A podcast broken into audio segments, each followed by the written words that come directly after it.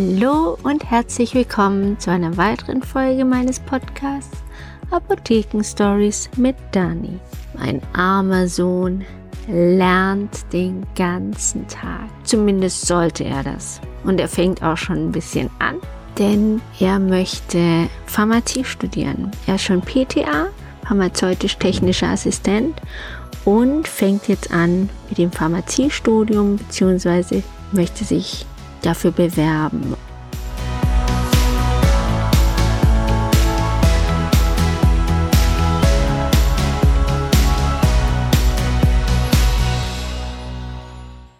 Und mittlerweile gibt es die Möglichkeit, das ein bisschen aufzuwerten. Das heißt, sich ein bisschen, man keine so eine gute Note im Abi hatte, keinen guten Schnitt, sich ein bisschen nach vorne zu drängeln mit entweder einer Ausbildung zum PTA und einer praktischen Erfahrung.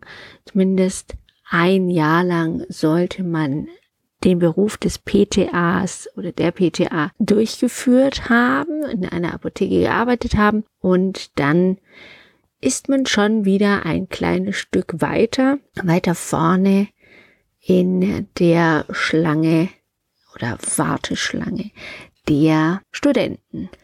Dann kann man auch noch ein, also ich habe das leider noch nicht so ganz verstanden, wie es funktioniert, aber man kann so eine Art Eignungstest machen und da hat er jetzt ein paar Fragen bekommen zum Üben. Ja, es ist natürlich sehr stressig, zu lernen, zu arbeiten, dann noch irgendwelche Hobbys und Freunde auch noch unter einen Hut zu bekommen und immer 100 Prozent zu geben. In der Arbeit muss man konzentriert sein. Dann muss man natürlich auch für die Tests konzentriert sein, muss gucken, dass man beim Lernen auch konzentriert ist. Und mir fiel auf, als ich meinen Podcast letzte Woche gemacht habe mit dem ADS und ADHS, wo es ja um die Aufmerksamkeit bzw. Aufmerksamkeitsdefizit geht oder ging, dass viele Leute das auch ausnutzen. Diese Medikamente, die ja eigentlich diese Leute mit dem ADS und ADHS bekommen,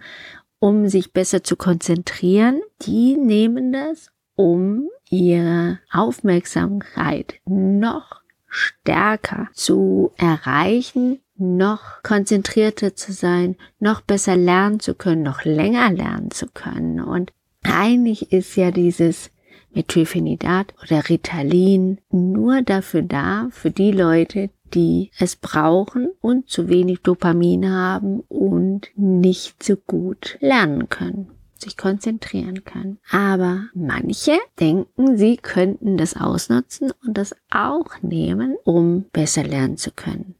Und das ist eine sehr gefährliche Sache. Macht es nicht. Also ich will euch da wirklich vorwarnen. Diese Medikamente, sie sind ja verschreibungspflichtig. Also, und es sind Betäubungsmittel. Man kommt da gar nicht ran. Also wer euch das anbietet, hat sie irgendwo auf dem Schwarzmarkt gekauft oder geklaut oder was auch immer. Also es ist eine Straftat.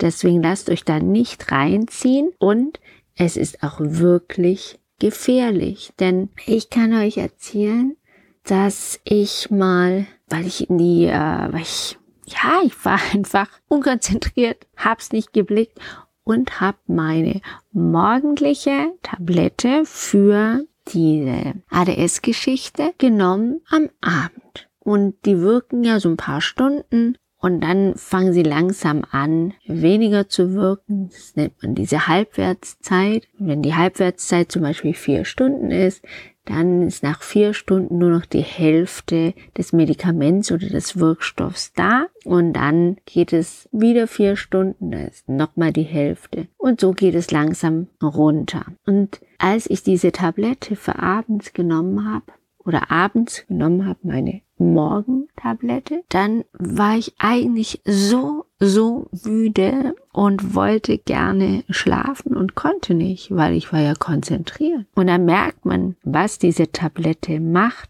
Und dann habe ich mir gedacht, okay, dann packst du jetzt noch deine Sachen aus, deine Lernsachen. Ich war damals auch im Studium und habe dann versucht zu lernen, aber ich war müde und konnte nicht lernen, aber ich konnte nicht schlafen, weil das AD, also diese, dieses Methylphenidat, beziehungsweise Ritalin hat mich so wach gehalten.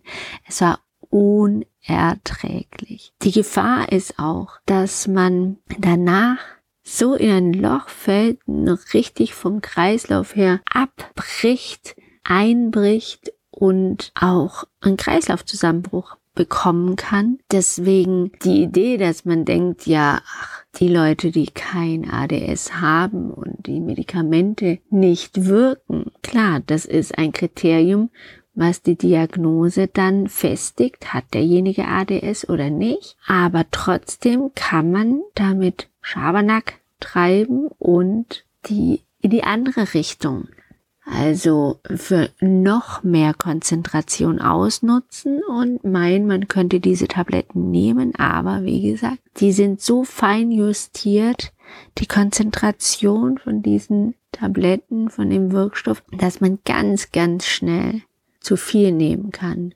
Und eine Überdosierung ist nicht ganz ungefährlich und vor allen Dingen, man kriegt richtig Angst. Man kriegt Panik, weil der Körper verändert sich so sehr, dass man Panik bekommt. Es wird einem heiß und heiß meine ich jetzt nicht nur so kurz ein bisschen warm, wenn man zu viel Sonne abgekriegt hat, sondern richtig heiß, dass einem auf dem Kopf, der heiß wird, die Eiswürfel zack, zack, innerhalb von mehreren Sekunden oder Minuten schmelzen. Man hat einen trockenen Mund, diese Mundtrockenheit, die auch eine Nebenwirkung ist von zu viel Wirkstoff. Und das Herz fängt an zu rasen. Also man kriegt richtig Angst. Macht es nicht.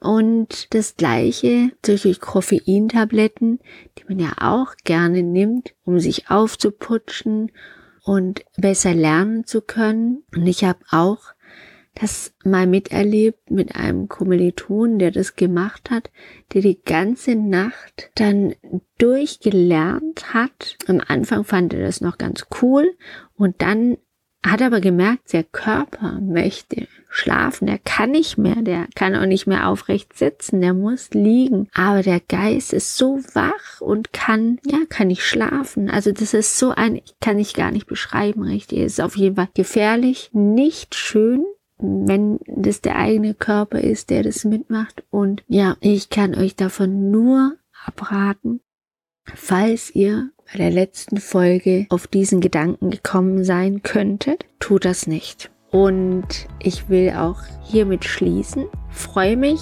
wenn ihr was gelernt habt daraus und ich euch bisschen auch die Nachteile von diesem Wirkstoff erklären konnte. Nachteile nämlich, wenn man diesen Wirkstoff nicht braucht, dann darf man ihn auch nicht nehmen. Für alle anderen ist es ein Segen, dass es das gibt, aber nutzt es nicht aus. Und wir hören uns nächste Woche wieder mit einem neuen spannenden Thema und ich freue mich schon drauf. Bis nächste Woche Donnerstag, 6 Uhr morgens. Tschüss!